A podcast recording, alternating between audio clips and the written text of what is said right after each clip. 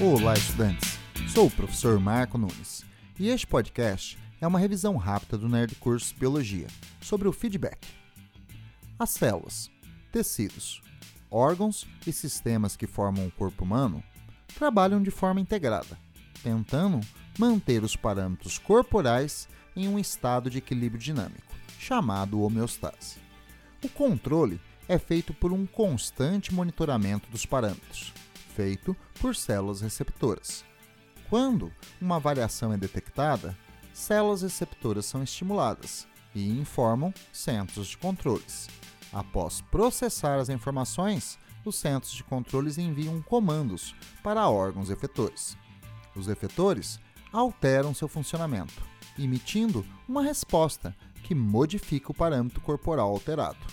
Esta resposta frente a uma variação é chamada de feedback, ou retroalimentação em português. Se a resposta corrigir o parâmetro, o feedback é considerado negativo. Se amplificar a variação, o feedback é considerado positivo.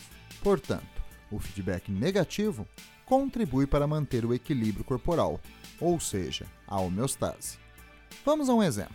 Quando você entra em um ambiente frio, seu corpo perde calor para o meio e receptores informam o sistema nervoso sobre a queda de temperatura. Então, o sistema nervoso comanda tremores musculares, produzindo calor, aumentando a temperatura corporal. Isto foi um caso de feedback negativo.